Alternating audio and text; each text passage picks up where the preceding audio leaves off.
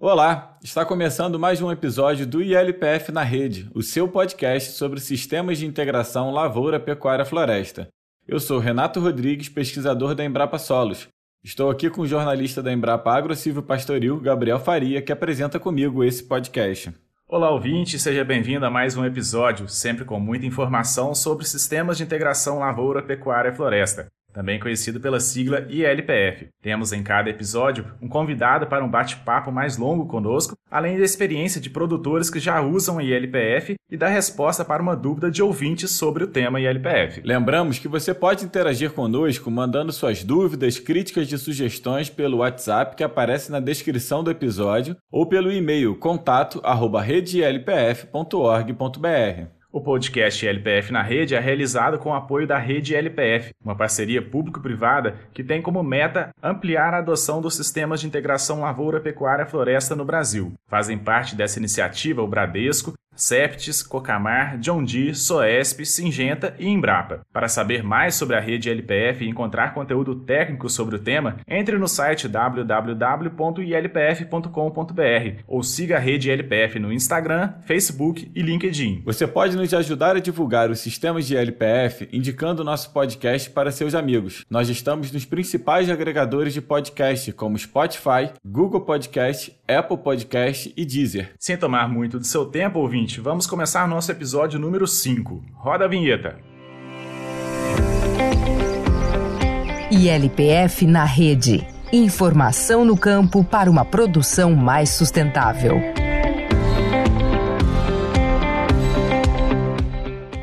Se você acompanhou nossos episódios anteriores, ouviu que abordamos a pastagem e, na sequência, a pecuária de corte em sistemas de LPF.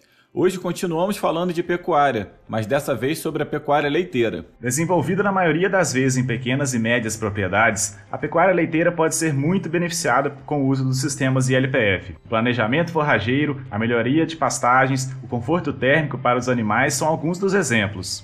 Nossa convidada de hoje trabalha com sistemas integrados na produção de leite e vai trazer muitas informações sobre como a ILPF pode ser um aliado nessa atividade. Roberta Carnevale é pesquisadora da Embrapa Gado de Leite em Juiz de Fora. Formada em agronomia, Roberta cursou mestrado e doutorado em ciência animal e pastagens na Exalc USP. Recentemente fez um pós-doutorado na Universidade Massey, na Nova Zelândia. Roberta, obrigado por aceitar nosso convite e seja muito bem-vinda ao podcast LPF na Rede. Obrigada, Gabriel, Renato, pela oportunidade de conversar com vocês sobre o tema. Roberta, a pecuária leiteira é uma das principais atividades exercidas por agricultores familiares aqui no Brasil, né? Muitas vezes ainda sem muito investimento financeiro em tecnologias. Como que os sistemas de LPF podem ajudar a melhorar a produtividade desse perfil de produtores? Esse perfil de produtores é o que tem absorvido mais as diversidades que pode ser realizado dentro do LPF. Porque quando a gente pensa em LPF, estamos pensando em várias modalidades que o sistema pode oferecer, né? Né? Não necessariamente você precisa trabalhar com a integração da lavoura, pecuária e floresta todas juntas ao mesmo tempo em cada pedacinho da fazenda. E sim, você pode trabalhar com os diferentes componentes sendo consorciados e agregados. Então, por exemplo, na área de produção de milho, sorgo para silagem, se o produtor associa com uma pastagem, ele está fazendo o ILP, a lavoura e a pecuária. Se ele coloca, ele tem uma pastagem já normal, que normalmente ele usa para o gado. Ele coloca árvores nessa pastagem ao redor para fornecer sombra para os animais. Ele já tem o IPF, né, que é a pecuária floresta. E aí ele vai usando a criatividade, ele pode usar os três componentes junto, tendo na área de produção de forragem, ele associa com a pastagem, tem a pastagem de entre safra e ainda colocar a árvore que vai fornecer sombra para os animais no período da seca, né? Ele pode associar árvores de com diferentes finalidades. Ele pode usar árvores de madeiráveis, mas ele pode também utilizar árvores frutíferas junto com a produção de bezerros. Então, as diferentes formas de se fazer o ILPF, elas são muito bem-vindas dentro do sistema de produção de leite e normalmente trazem retornos muito interessantes e normalmente aditivos. Porque o produtor produzindo somente o bezerro naquela área, ele tem uma produção X. E quando ele coloca uma espécie frutífera, por exemplo, nessa área de produção de bezerros, ele vai ter o X do bezerro mais o X da fruta e não vai se dividir essa produção, né? Então elas são aditivas, elas se somam, né, na renda final do produtor. Legal, Roberta. A gente vai voltar em vários pontos que você colocou já nessa primeira pergunta, mas pegando agora a questão da sazonalidade. Né? A maior parte dos produtores utiliza sistema pasto né, no Brasil, que gera bons resultados no período chuvoso, mas que tem esse problema da perda da produtividade durante a seca, né, durante o, o inverno. Como usar a integração da lavoura com a pecuária para reduzir esse problema da sazonalidade da produção? Quais estratégias o produtor pode adotar? Esse é um ponto extremamente importante na pecuária leiteira, porque, como é, já deve ter sido conversado antes, na pecuária de corte é muito comum usar pastagem vedada, mesmo que não tenha uma qualidade tão boa quanto das águas, os animais mantêm ali ganhando pouco peso ou não chegam a perder peso. Mas em pecuária leiteira, a gente não pode pensar num volumoso de baixa qualidade. Por quê? Porque o animal simplesmente não vai produzir leite com uma forragem de baixa qualidade. Então é preciso fazer um planejamento da fazenda em termos forrageiros, né? Então, quando eu penso em, em, gado leiteiro, eu tenho que pensar em todo o planejamento do rebanho e da propriedade e destinando diferentes tipos de volumoso para diferentes categorias de animal que eu tenho dentro da fazenda. Então, eu vou aqui dar um exemplo. Eu tenho a categoria que está produzindo leite. Dentro da propriedade é a categoria mais exigente. Se eu não tiver uma forragem de boa qualidade, tanto no verão quanto no inverno, a produção de leite simplesmente vai desaparecer no inverno, né? Porque é o que normalmente acontece. O pessoal tem uma pastagem boa, porque chove, faz o mínimo ali, tem uma pastagem de boa qualidade ou média qualidade, tem uma produção razoável nas águas e chega na seca, acaba a chuva, acaba a pastagem e acaba o leite. Então, pensando nessa categoria de alta exigência, nós vamos pensar o quê? Em produzir um volumoso. Um volumoso de qualidade compatível com aquele nível de produção que eu estou trabalhando. Então, se eu tenho animais de alta produção, 20, 30 quilos de leite, né? Eu tenho que ter uma forragem compatível. Então, eu vou produzir uma silagem, uma boa silagem de milho, uma boa silagem de sorgo, para fornecer para esses animais. Nessa área de produção de silagem, então veja bem, meu gado que produzindo leite, ele vai estar tá com uma pastagem de boa qualidade, bem manejada no período das águas e suplementado na seca com a silagem de milho. Então eu resolvi o problema dessa categoria animal. Aí nós vamos trabalhar, nós temos na fazenda de leite, nós não temos só essa categoria, nós temos a, as vacas secas, as novilhas, a bezerra, a gente tem todo o restante da família das vaquinhas lá para tratar que também tem diferentes níveis de exigência nutricional. Então eu não preciso dar essa silagem de milho que tem um custo um pouco mais elevado e que tem uma dificuldade de produção maior para essas para esses animais de, que não têm uma exigência tão alta quanto aquelas que estão produzindo leite. Então, para esses animais eu também tenho que ter um planejamento de uma forragem mínima que atenda essas exigências. E é aí que vem o que eu comentei no início. Se eu tenho uma área de produção de silagem, essa área vai ser usada por três meses do ano. Mas normalmente, na maior parte do país, eu tenho em torno de seis a sete meses de período de chuvas. Então eu vou otimizar o uso dessas áreas de produção de silagem, incorporando sementes de capim, né? No momento do plantio. Ah, no momento que eu colho a silagem, eu tenho a, forma, a pastagem formada só que essa, essa passagem ela vai ser colhida, mas ela vai ser colhida ainda num período que eu tenho pastagem em outras áreas para as minhas novilhas, vacas secas. Quando eu estou chegando no final do período das águas, que começa a reduzir a qualidade daquele capim bom que eu usava para as vacas em lactação, o que, que vai acontecer? É, é, o momento de passar as vacas de lactação para silagem e manter a produção de leite dentro da fazenda e pegar essas vacas secas e novilhas, repassar as áreas das vacas e depois seguir para essa área de produção de milho que agora está com o capim que eu recém plantei, entendeu? Então, até as vacas secas e novilhas que comem é, em quantidade é, equiparada com a parte do, com o rebanho que está produzindo leite, né? Então eu tenho dois rebanhos de diferentes funções dentro da fazenda para alimentar, em termos de tamanho. Elas são quase iguais, né? Então, enquanto essas vacas de leite foram para silagem, as vacas secas saíram dos pastos delas, rodaram os pastos das vacas que não tem uma qualidade tão boa para as vacas, mas tem uma qualidade boa para elas ainda, que tem um nível de exigência menor. E em seguida elas vão para essas áreas que foi produzido milho. Então, nesse tempo que ele roda, que essa categoria animal roda a fazenda toda, o período da seca praticamente já está terminado. E eu não precisei dar aquela forragem de alta qualidade de preço mais alto para esses animais que não são tão exigentes. Né? Então, essa combinação de diferentes qualidades de forragem, com diferentes disponibilidades na época do ano, é que vão trazer o lucro final para o produtor e a manutenção da produção de leite, que é que no final das contas ele vê o dinheiro todo mês, né? Roberta, muitos do, dos produtores que não fazem esse planejamento forrageiro são aqueles que investem pouco na, na atividade, às vezes não tem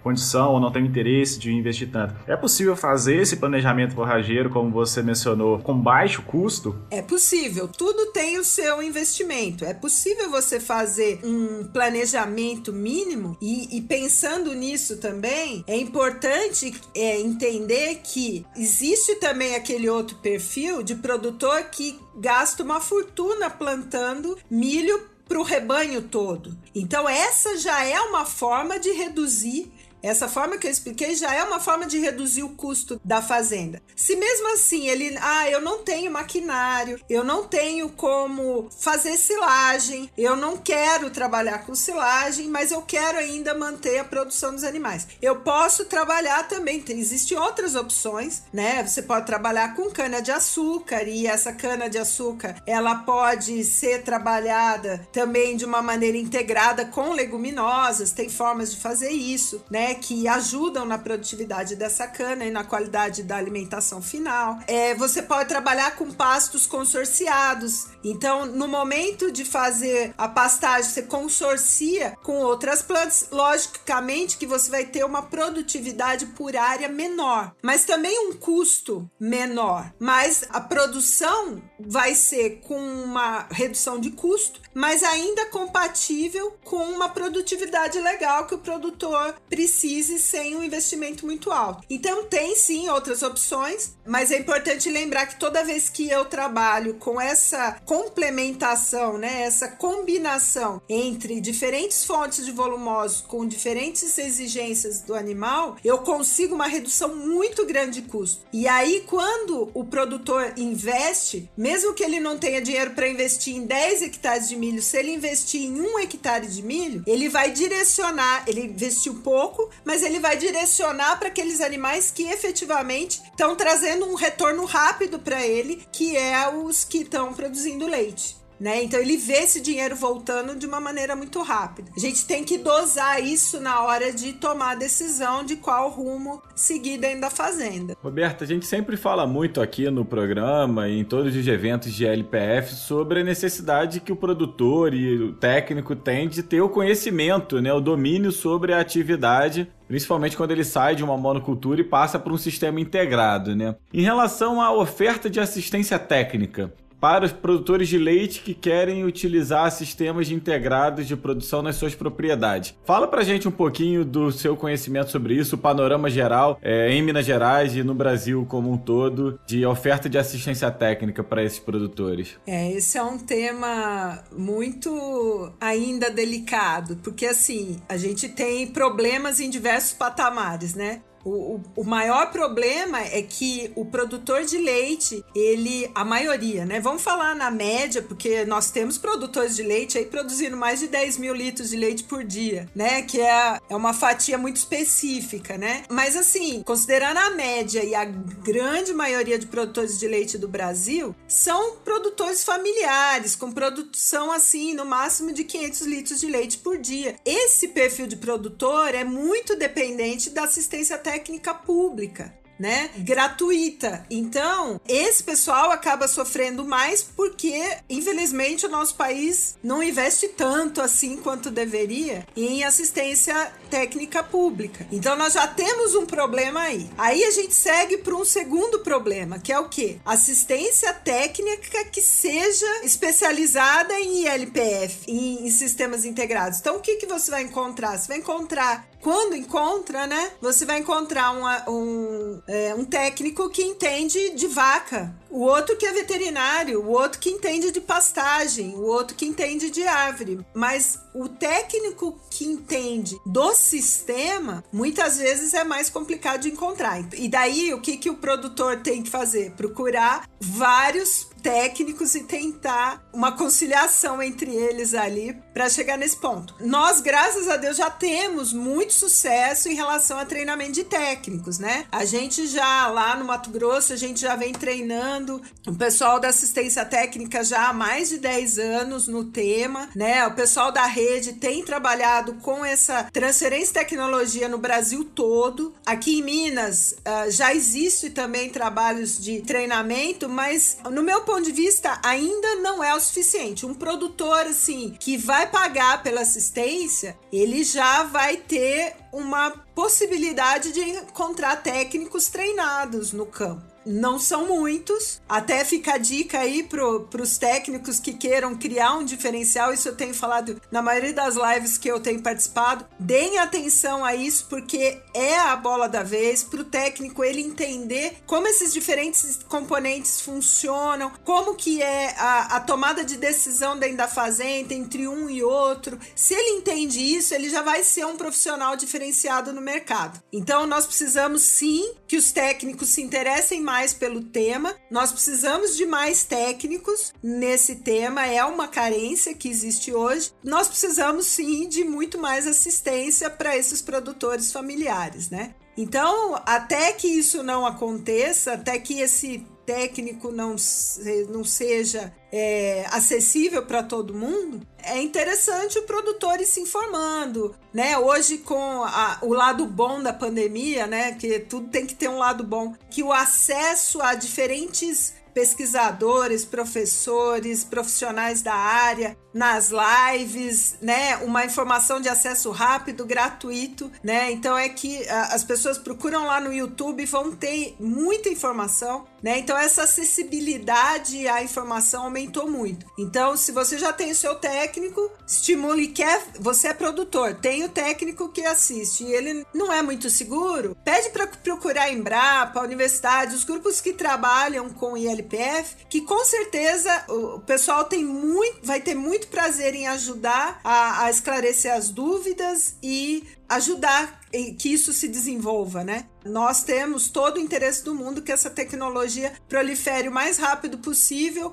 principalmente para que a gente consiga melhorar as, as questões climáticas, mudar essa cara da produção agrícola, né, é, do Brasil, né, transmitindo sempre essa imagem de produção mais sustentável. Roberta, a gente falou sobre planejamento forrageiro, né, que é o uso da agricultura em consórcio com, com a pecuária, e em relação às árvores. No caso da pecuária leiteira, quais os benefícios das árvores no sistema? São, são inúmeros, assim. A gente tem procurado diversificar o tipo de árvore que nós estamos trabalhando no sistema, né? Então, para aumentar ainda mais os benefícios. Então, assim, se a gente pegar até um tempo atrás, que a gente tinha o maior quantidade de estudos, né, maior comprovação aí com árvores madeiráveis, né? Então, só daí, só de pensar nas madeiráveis, que é eucalipto, é teca, tem, né, várias possibilidades aí, só essas plantas já trazem o benefício da sombra, que para o gado leiteiro é essencial, o bem-estar do animal, se você só de pegar esse benefício, a gente já podia acabar a conversa aqui. Porque quando a gente pensa numa sombra bem distribuída na pastagem, nós estamos eliminando outros problemas. Que é o que? É barro. Porque uma vaca que deita no barro é uma vaca que vai entrar numa sala de ordenha suja, né? Ela entra suja e isso vai ter uma, uma dificuldade de higienização e é um tempo maior de ordenha. A qualidade do leite vai ser comprometida pela contagem bacteriana. O animal que deita no barro, na lama, ele tem uma possibilidade de ter uma, uma quantidade de células somáticas maior por conta de ter uma frequência de mastite, de infecção maior. Então, só aí, questão de bem-estar do animal,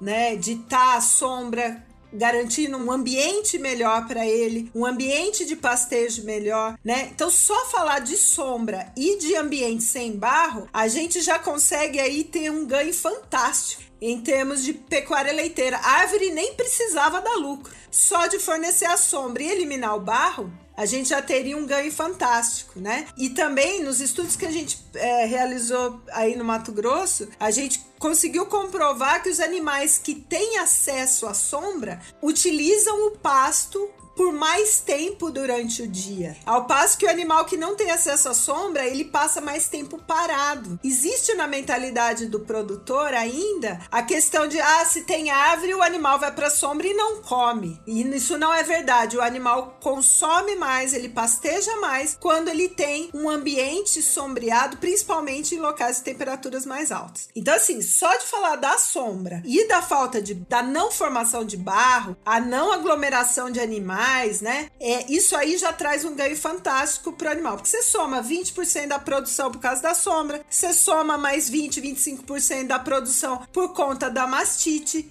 que você evita, você soma mais aí uns 5% a mais que você recebe por ter uma CBT mais baixa no leite, uma contagem bacteriana mais baixa, uma contagem CCS mais baixa, vai somando isso. Só aí, só nessa questão, o produtor já ganhou uns 50% a mais. Só que a árvore ela pode trazer outros benefícios também. Então, quando a gente pensa nos outros benefícios, quais são? É vender a madeira, pode ser um benefício. No caso que a gente tem estimulado, trabalhado muito aí nos últimos anos, é o uso das frutíferas, né, das árvores frutíferas. Essas árvores, além de garantir tudo isso que eu falei, ainda tem uma renda para o produtor no momento da colheita da fruta. Se ele escolher uma fruta que seja fácil dele manipular, né? Então ele pode vender essa fruta in natura diretamente no mercado. Ele pode destinar para agroindústria, ele pode congelar e fazer polpa e vender, entendeu? Então ele pode fazer, ele pode fazer compota, ele pode fazer o que ele quiser com essa fruta e ter mais uma renda. E lembrando que quando ele está trabalhando com a árvore frutífera, ele vai ter o trabalho de implantar uma uma vez só né? O gasto e o trabalho de implantar uma vez só, ele não vai precisar cortar aquela árvore. Ao menos quando a árvore ficar bem velhinha ou tiver algum problema, que ele vai cortar. Caso contrário, ele vai plantar uma vez e vai usufruir dessa produção de frutas por um longo período, a depender da espécie. Então, você vê que elas vão se somando, as vantagens vão se somando, e aí o produtor pode ter essa renda extra, além de todos esses benefícios que eu falei. Roberta, muito legal isso tudo, né? Impressionante a quantidade de benefícios que o sistema ILPF traz para a produção de uma maneira geral, especificamente da pecuária leiteira. Então você citou diversos benefícios, a gente vai nessa questão do, do sistema com frutíferas na sequência, mas mais um ponto em relação a benefícios para o sistema. Queria saber em relação à qualidade do leite. Já é possível ter comprovação de que a presença de árvores, né, de sombra, conforto térmico promove um aumento na qualidade, isso em parâmetros até industriais, se a indústria pode se valorizar desse sistema para trazer novos atributos ao leite e às vezes até um valor agregado maior a esse produto? Essa é a pergunta de um milhão de dólares, né? Porque uh, trabalhar com sistemas de produção de leite, só de ser um sistema de produção de leite, não precisa nem ser integrado, é o mais simples possível, ele já é complexo. Você trabalhar isso em escala experimental é extremamente complexo. E quando você coloca componentes árvore, lavoura e trabalha isso em ambiente experimental, é assim algo que só os loucos fazem. Então, a gente embarcou nessa, né? A gente está quase se internando já, mas são pouquíssimos os resultados que têm relação a isso diante dessa complexidade e dessa dificuldade de fazer pesquisa desse tipo. Nós estamos agora com uma, uma aluna de doutorado finalizando a tese dela e ela fez justamente isso. Graças a Deus ela está com a sanidade mental ainda boa, né? Foi muito difícil recuperar, mas ela está bem. E ela vai, uh, nos dados que ela vai apresentar agora no início do ano, mostram essa redução na contagem de células somáticas quando os animais tem árvore disponível. Como é que isso acontece? Só porque a vaca vai à sombra, a célula somática diminui? Isso tá, pode estar, a gente está trabalhando esses dados, mas isso pode estar muito relacionado à questão do barro. Pode estar questão, relacionado à questão de estresse, pode ter outras coisas envolvidas mas a gente acredita que está muito relacionado à questão do barro, que quando o, o, um ambiente com árvores, os animais não se aglomeram tanto para disputar, que assim, tem outra, outra imagem que o produtor confunde. Ah, tem um. É, ah, onde tem árvore tem barro. Não, é o contrário. É onde tem uma árvore, os animais se aglomeram para tentar disputar aquela sombra e forma barro. Agora, quando você tem uma fileira contínua de árvores, com muitas árvores distribuídas e não há aglomeração de animais, aí não tem barro. E isso faz com que a saúde da glândula mamária seja melhor, reduzindo a CCS. E para quem não sabe o que é CCS, né? A contagem de célula somática. Quem é produtor de leite já está acostumado com isso. Essa contagem de célula somática, ela mostra a saúde da glândula mamária, né? Quanto maior for o nível de infecção, maior essa contagem de célula somática. A célula somática não faz mal para a saúde. Se eu beber leite com célula somática, eu não vou morrer. Não é isso. Mas ela é um indicativo de que se a vaca tem algum nível de infecção ou não. E então, existem várias instruções normativas do governo federal instituindo limites para essas células somáticas no leite para que eles possam ser comercializados. Para vocês terem uma ideia, uh, antes dessa instrução normativa, 2 bilhões de células somáticas por ml de leite era uma coisa normal. Ao passo que uh, hoje as, as fazendas que têm 600 mil por ml de leite, elas já são, elas já começam a ser penalizadas. O que é desejável é abaixo de 200 mil, né? Um leite tipo exportação é abaixo de, de 200 mil, né? E se contar CBT também, que vem reduzindo drasticamente em função dessas, dessas regras. Então, você começa a somar as coisas. Você tem um leite produzido num sistema ambientalmente mais amigável, com todas a, a, as questões de sustentabilidade envolvidas e ainda que oportunizam uma qualidade de leite melhor, quando a gente pensa no Brasil, que tem uma produção de leite altíssima, mas que a 90% desse leite fica no país por não ter qualidade de exportação, então você começa a ver novos horizontes, né? Eu até brinco, se um gringo vir para o Brasil, olhar um, aquele, aquelas vaquinhas naquele sol escaldante, no barro ou naqueles ambientes fechados e salubres e ver um animal numa pastagem verdinha, com sombra das árvores, só de olhar qual, qual sistema vocês acham que ele vai preferir comprar o leite para levar para o país dele? É aquele que carrega todo esse conceito de sustentabilidade e, além do mais, ainda promove uma, um leite de qualidade melhor para a saúde da, das pessoas. Roberto, pegando o gancho nessa, nessa sua última fala, você acredita num pagamento diferenciado pelo leite é, produzido no sistema ILPF? Eu acredito que nós estamos vivendo diferentes momentos, né? Eu tive a oportunidade, assim, tenho, sei lá, 20 anos de carreira e eu tô tendo a oportunidade de ver essa evolução em termos de diferenciamento de produto, vamos dizer assim. Eu ainda vivi no tempo que leite era tudo igual. Não importa se você era cuidadoso na sala de ordenha ou se você é, levava urina de vaca junto do leite para um laticínio. Por mais que isso possa ser espantoso, isso acontece.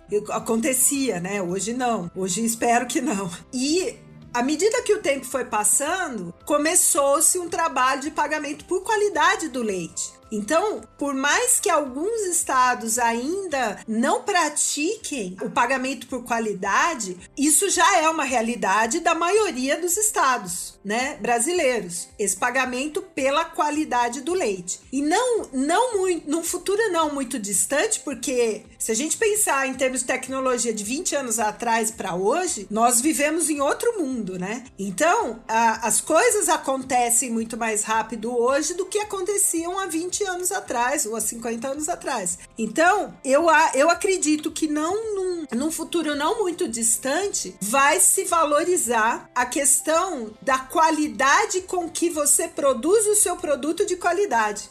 Estamos divagando aqui. Mas é com que qualidade, com que nível de preocupação ambiental eu posso ter o melhor leite do mundo. Mas eu tô jogando água de detergente no rio, eu tô jogando esterco em qualquer lugar, eu tô jogando resíduo de antibiótico em qualquer lugar. Mas o meu leite é de qualidade. Isso hoje pode estar tá acontecendo em vários lugares. Eu tô entregando um leite tipo A que todo mundo adora, de altíssima qualidade, mas a qualidade qualidade da produção é ruim. Eu tô degradando o meio ambiente. Então eu acredito que não, num futuro não muito distante, além de produzir um leite de qualidade, o produtor ele vai ter que produzir com qualidade o leite de qualidade. E eu acho que é nesse sentido que a gente tem que caminhar porque senão o Brasil nunca vai se diferenciar e, e tá na mão do Brasil ser o maior exportador de leite do mundo. É só querer. É, muito legal, Roberto. Então, assim, é, essa questão toda da.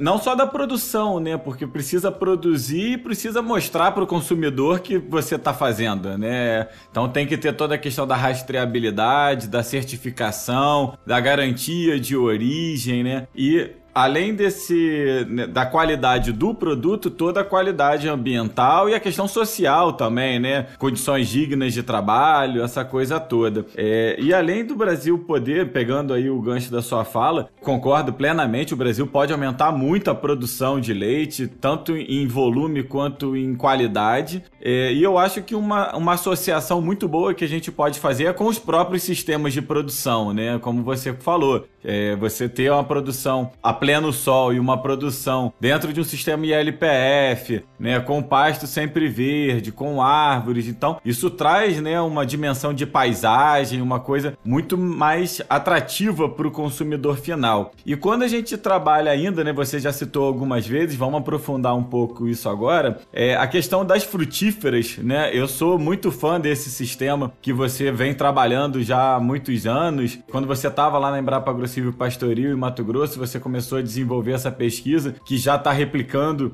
na Embrapa Gado de Leite. Explica um pouquinho mais para a gente essa questão do, do consórcio, da integração entre a pecuária de leite e as árvores frutíferas, né? Porque além de toda a questão agronômica ou técnica né, de produção, é, todos os atrativos que essa produção pode trazer também para o mercado consumidor, né? Essa, essa linha, né? A gente tem as equipes tanto lá de Sinop, depois as equipes daqui. A gente tem trabalhado e aprofundado. Também não tem muita coisa né, é, de pesquisa feita. A gente conhece algumas iniciativas de produtores que fazem, às vezes, por acidente, às vezes por conta e risco. Né? É, então a gente conhece. É, fica sabendo, conhece algum, algumas iniciativas de colocar gado em áreas com coqueiro, ovelha em área de caju, é, em, ovelha com parreiras e lixia, enfim. Tem várias coisas que o produtor está fazendo por conta, né? Só que, assim, tem uns produtores mais ousados que vão fazendo. Tem a maioria não tem nem a ideia ou tem medo de fazer, então espera a pesquisa. Infelizmente, a pesquisa demora para ser feita, é, principalmente pela natureza das coisas. Então, assim, é, a gente começou um trabalho com a equipe lá de Sinop há oito anos atrás, né? E tá terminando de divulgar os, os resultados de pesquisa agora, né? Com as primeiras frutíferas. Então, nós testamos várias espécies, né? E num primeiro momento com, a, com animais de pequeno porte, com bezerros, né? Com categorias de pequeno porte, né? Com bezerros. Então, Nós tivemos algumas espécies que não foram bem, né? E pesquisa serve para isso, que é para falar, olha, esse aqui não dá certo, esse aqui dá certo. Então a gente, num primeiro momento, testou cajueiros, testou acerola, aceroleira, testou goiabeira e testou cajá, né? Que são frutos, assim, bastante comercializados na, naquela região, né? Do, do estado do Mato Grosso, na região norte, mas que também pode ser plantado em vários lugares do Brasil, né? Goiaba, acerola, você encontra em todo lugar. Caju também, né? Cajá é mais específico, mas a, as outras você pode plantar em qualquer lugar. E a gente teve resultados bem interessantes, porque o que, que aconteceu? Caju e goiaba tiveram um desempenho fantástico com os bezerros. A arquitetura da árvore ficou muito boa, uh, os animais não tiveram problema de intoxicação, porque assim, essa é uma preocupação. Quando a gente alia a fruta com uh, animais, ou a árvore que for com os animais, a gente tem que preocupar tanto no animal não matar a árvore, que isso pode acontecer, quanto a árvore não matar o animal, né? Porque a árvore ela, ela fica paradinha lá, mas ela pode matar o animal. Que jeito? Tendo alguma folha tóxica e o animal vai lá come, tendo um fruto tóxico, o animal vai e come e se intoxica, ou ele engasga com algum caroço, alguma coisa, entendeu? Então, ou espinho machuca, enfim. Você pode ter situações em que aquela árvore vai agredir o animal de alguma forma, ou às vezes não mata, mas causa um efeito digestivo no animal que que não dá certo e você não pode colocar, associar os dois. Então a gente vai testando justamente para ter esses resultados. E a goiabeira e os cajueiros, a gente testou duas variedades de caju, de mesa e de indústria, e elas foram super bem, né? Então a gente recomenda que para você pode fazer a criação dos animais aí até 300 quilos sem problema associado com essas espécies. A acerola, que era uma promessa pra gente no início, porque quem já viu um pezinho de acerola, ele é bem bonitinho, né? A gente normalmente vê o pezinho de acerola já grande, né? Bem bonitinho, tem uma conformação legal, uma sombra boa e tal. Mas o que, que aconteceu com a acerola? Os animais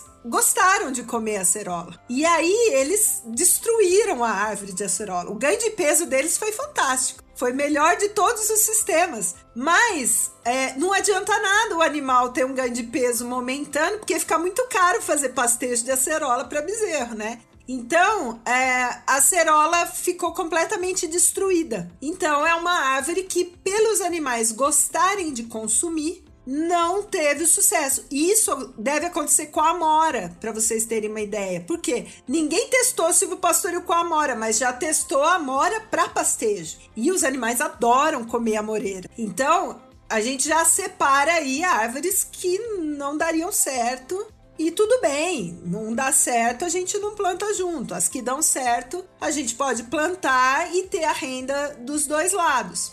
Agora, com esse mesmo intuito, né? Só que assim, vocês vejam bem, foram oito anos para ter a resposta de quatro, cinco espécies. Cajá, que eu comentei, né? Que é só para completar. Cajá foi uma planta que teve uma arquitetura fantástica, uma associação com os bezerros muito boa. Só que até a finalização do experimento, a gente percebia que a cajazeira perdia as folhas na época da seca. Então isso passa a ser uma limitação. Por quê?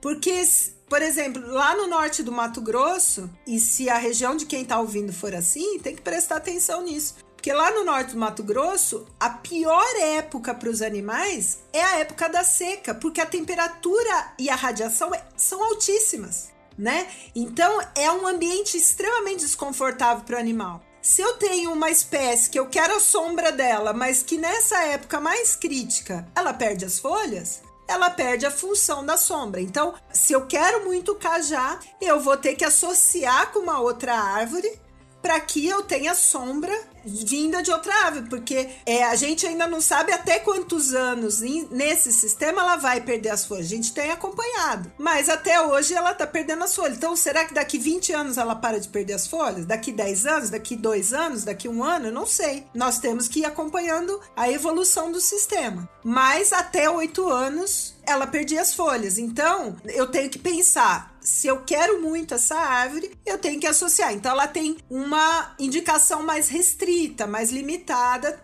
tomando esse cuidado. E aí, assim, para a gente tentar dar respostas mais rápidas a, em relação a essa compatibilidade, principalmente, que é essa principal pergunta para o produtor. A gente faz muitas lives, vem o pessoal pergunta e tal, e essa é uma das principais perguntas. Eu posso pôr a árvore X com o animal? Eu posso pôr o animal de peso tal com a árvore Y, né? Então essas são as principais perguntas. E pensando nisso, foi que a gente é, montou um experimento lá é, no Rio de Janeiro, na Fazenda Santa Mônica, né, no, num projeto NISA que a gente tem lá com que tem várias unidades da Embrapa que participam, né? Nessa especificamente, tá o pessoal da Gado de Leite, Embrapa Solos, Embrapa Meio Ambiente, Embrapa Mandioca e Fruticultura também colaborando. Então é, é uma soma de, de expertises aí, justamente para responder essas perguntas. E aí a gente fez uma pesquisa junto ao setor produtivo para saber que árvore você quer saber, né? Você que é produtor e está aí na, na realidade qual a sua curiosidade? Que árvore, que fruta você quer ver sendo trabalhada com bovinos? E aí a gente recebeu mais de 250 colaborações, foi muito legal isso. E a gente elencou 16 espécies para fazer esse ensaio. Então nós já montamos, colocamos árvores maiores para tentar acelerar os resultados e eu acredito que a partir do próximo ano a gente já começa a testar com os animais em algumas espécies que já estão maiores, que, que já vão estar tá com porte suficiente para começar os testes. Então nós vamos ter lá resultado com manga, que é sempre a grande questão, com jabuticaba, com laranja, vários citros que a gente está testando, com banana, com açaí, com lixia, coqueiro, tem uma, uma infinidade de espécies lá que vai, vai trazer para esse setor produtivo que está ansiando por, por resposta, tá muita informação, vai ser bem legal. A gente está bem animado com essa, esse experimento. Bom, Roberta, muita informação legal, muita coisa por fazer ainda, né? Muita informação por buscar, mas é, certamente para o produtor de leite que quer entrar na integração lavoura pecuária floresta já há muitos subsídios aí que ele pode buscar. Gostaria de agradecer sua participação aqui conosco, sua disponibilidade de fazer essa entrevista aqui no ILPF na rede. É, eu que agradeço aí pela oportunidade. Roberta, mais uma vez, muito obrigado. Vamos dar sequência ao nosso episódio, pois ainda temos muitas informações sobre o sistema de LPF. Um dos nossos objetivos com esse podcast é mostrar para os ouvintes que a integração lavoura-pecuária-floresta é uma estratégia de produção que pode ser adaptada a qualquer realidade no campo. Para isso, em cada episódio trazemos uma experiência de um produtor que utiliza essa tecnologia em algum lugar do país. A ILPF tem sido usada nos diferentes biomas brasileiros, com as mais diversas culturas e espécies de animais e florestais. Cada caso é diferente e se adapta melhor às condições locais da propriedade. Sendo assim, ao mostrar quem já usa a ILPF, esperamos que as experiências dessas pessoas possam servir de exemplo ou mesmo de inspiração para você. No episódio de hoje, vamos trazer a experiência do produtor Albertino Alfonso Branco, que tem uma propriedade em Cafezal do Sul, no Paraná, na região conhecida como Arenito Caiuá. Os solos pobres e frágeis eram limitantes para as pastagens, mas graças à ILPF, hoje a realidade da fazenda é outra. Olá, sou Albertino Afonso Branco, pecuarista e agricultor, aqui no Arenito Caiuá. Como sugere o nome, uma região de solo bastante arenoso que fica localizada no noroeste do estado do Paraná. A nossa propriedade está no município de Cafezal do Sul, tem uma área de 150 hectares e o teor de argila não ultrapassa os 12,5%. Desenvolvemos aqui quatro atividades: avicultura de corte no sistema de integração com a cooperativa, são três aviários, a silvicultura com o plantio de eucalipto, a pecuária leiteira explorada de maneira intensiva, somente a pasto, e por fim a agricultura com a soja. Estamos utilizando o sistema Integração Lavoura e Pecuária desde 2008 e 2009, por dois motivos. Pela progressiva degradação das pastagens, né, com consequente queda na lotação animal, fazer aquela tradicional reforma de pasto em cima de pasto, com gradagem, revolvimento de solo, não estava dando certo. E outro motivo foi a Cocamar, que trouxe o sistema para a região, capacitou com autoridade os técnicos que nos assistem, dando todo o suporte para o sistema funcionar. Então no início tinha muita dúvida, mas adotamos o sistema com uma área assim de 20 hectares. Minha pior área, cheia de trilheiros de gado, para mim praticamente impossível fazer o plantio sem gradear aquela terra, mas com orientação técnica e com pequenas correções, alguns pontos com a grade bem leve, conseguimos fazer a calagem, a dessecação e por fim o plantio direto da soja. E na colheita o resultado foi excelente. Lembrando que nesse sistema eu faço soja como safra de verão e a braquiária rosiziense como cultura de inverno, que serve para o pasteiro dos animais neste período. Então eu faço três anos do sistema neste talhão, que depois volto com o passo permanente e abro uma outra área para mais três anos com o sistema e assim sucessivamente. Do primeiro ano para cá, a gente vem aumentando a área de lavoura. Atualmente eu tenho 50 hectares de pastagem permanente e 60 hectares ocupado com a lavoura de soja, que depois vira pasto de inverno. Então, com a soja, sempre tivemos uma produção superior à média da minha região, algo em torno de 13 a 18 sacos por hectare a mais. Lembrando que na safra 2017-2018 colhemos em um talhão 88 sacos de soja por hectare. Então, a princípio, pensei na soja como uma ferramenta para melhorar o solo e estabelecer depois na sequência uma boa pastagem. Hoje, a soja não só cumpre esse papel, como também virou uma importante atividade rentável na propriedade. Com a implantação do sistema, melhoramos muito os números da pecuária leiteira, conforme mencionei, produção só a pasto, de modo intensivo, com bezerro ao pé, somente uma ordenha diária, é um plantel de gado mestiço girolando, entorados com touro Nelore. Então, além da produção de leite, eu tenho no desmame bezerros com uma boa demanda no mercado de recria. A grande vantagem do sistema é que eu parei de fazer uso de silagem, a braquiária supre a demanda de volumoso para os animais e ainda deixo uma excelente sobra de para como cobertura de solo para o próximo plantio de soja. Praticamente não faço mais adubação química nas pastagens. Eu acredito que já melhoramos muito a estrutura do solo, tem alguma coisa a melhorar ainda. E o grande desafio do sistema é fazer a coisa certa, desde o início, com a implantação da lavoura, sem revolver o solo, se necessário, uma gradagem com cautela, e principalmente, quando fazer o uso da braquiária, observar o limite de pastejo, para não faltar palha para a próxima cultura da soja. Com a experiência que eu tive nesse período, que utilizo o sistema, eu posso afirmar que o principal insumo para a soja e para o solo é a palhada da braquiária. A pecuária vai bem pela parceria com a lavoura. Não dá para abrir mão do sistema. É isso. Como seu Albertino disse, para fazer a ILPF, ele contou com a assistência técnica da cooperativa Cocamar, a Cocamar é uma das associadas da rede LPF e tem investido muito na capacitação da sua equipe técnica para melhorar a produção dos seus cooperados. Se você quiser conhecer outras histórias de produtores que usam sistemas ILPF, acesse o site www.ilpf.com.br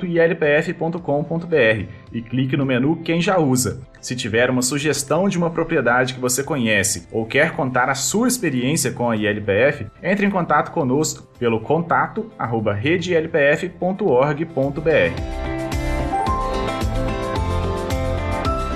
você também pode participar do podcast ILPF na rede enviando sua dúvida sobre sistemas de ILPF. Neste episódio, vamos responder uma pergunta feita pelo produtor Agenor Amorim, lá do Piauí.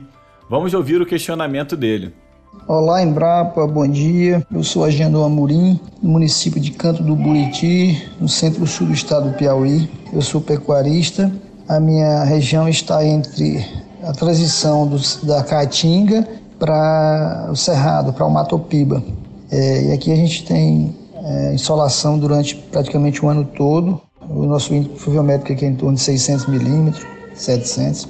Eu queria saber o seguinte, é, estava pensando em aproveitar as curvas de níveis da, da, da pastagem para colocar árvores. Assim, eu imagino que diminua mais para diminuir mais a incidência do, do sol em cima da, da, pastagem. De que forma isso pode contribuir, se contribui para faça com que a minha pastagem fique verde por um período mais longo do tempo. Quem vai responder essa dúvida do seu Agenor será o pesquisador da Embrapa Florestas, Alisson Moura Santos.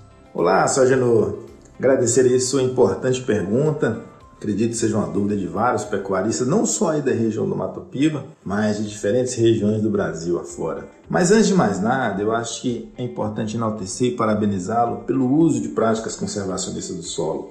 a exemplo aí das curvas de nível dispostas na pastagem. Pois bem, a sua ideia é muito boa, né? As árvores favorecerão muitos benefícios para esse ambiente, principalmente pelas características dele, né? Como você já bem falou, uma região de temperaturas elevadas, alta incidência solar, baixa precipitação, né? e a inserção do componente florestal vai favorecer N benefícios, principalmente no caso para o animal, em função do conforto térmico e para o ambiente, claro, né, em termos de sustentabilidade.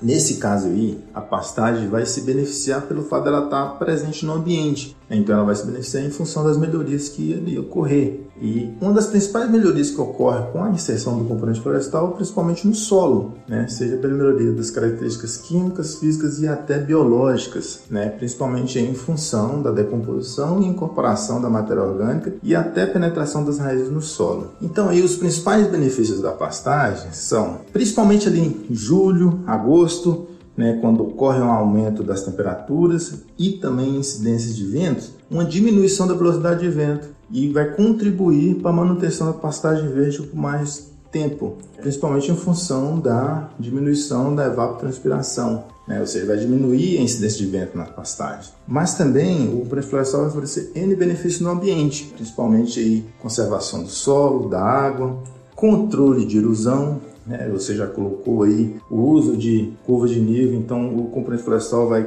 adentrar como componente extra né? na diminuição e no controle da erosão e também vai contribuir na diminuição do aparecimento de trilhas no sentido morro abaixo do terreno pela movimentação dos animais na área. Mas no entanto é importante sempre atentar algumas perguntas que surgem ao incorporar o componente florestal na propriedade, porque surge uma oportunidade de renda com a produção de madeira. Né? Então, o primeiro ponto é foco em qual mercado da madeira a ser produzida e a partir daí surge qual espécie florestal eu posso utilizar. Por exemplo, se for o eucalipto, qual clone mais adaptado para essas condições de solo e de clima da minha região?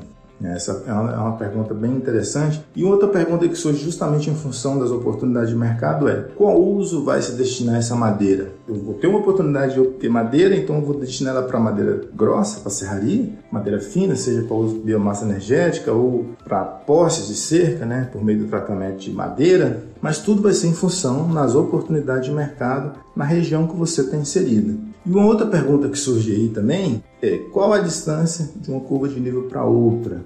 É, isso tudo vai contribuir para a sua tomada de decisão. Então, uma outra sugestão também que sempre a gente direciona para os produtores é sempre quando iniciar com uma nova modalidade, uma nova tecnologia, iniciar principalmente em áreas menores e ir aumentando ao longo do tempo, justamente para ir aprendendo e minimizar o risco. Agradeço pela sua pergunta, havendo outras dúvidas, né? não existe em nos contatar. A equipe da Embrapa está sempre à disposição aí do produtor rural brasileiro.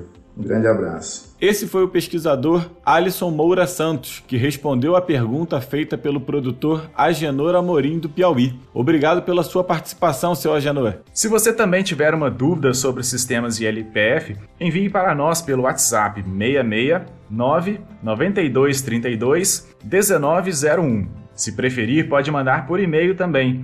Relembrando, o endereço é contato@redelpf.org.br. Bom, estamos chegando ao fim do nosso quinto episódio do podcast ILPF na Rede. Agradecemos a você que nos ouviu até aqui e pedimos que nos ajude a divulgar esse canal. Envie-nos também suas críticas e sugestões. Para você que quer saber mais sobre ILPF, acesse o site www.ilpf.com.br. Lá você encontrará muitas informações, notícias, agenda de eventos, vídeos, palestras, publicações técnicas e científicas, entre outras informações. Esse podcast foi produzido e apresentado por Gabriel Faria e por mim, Renato Rodrigues. A edição é da Altia Podcast. A iniciativa é da Associação Rede LPF. Até o próximo episódio.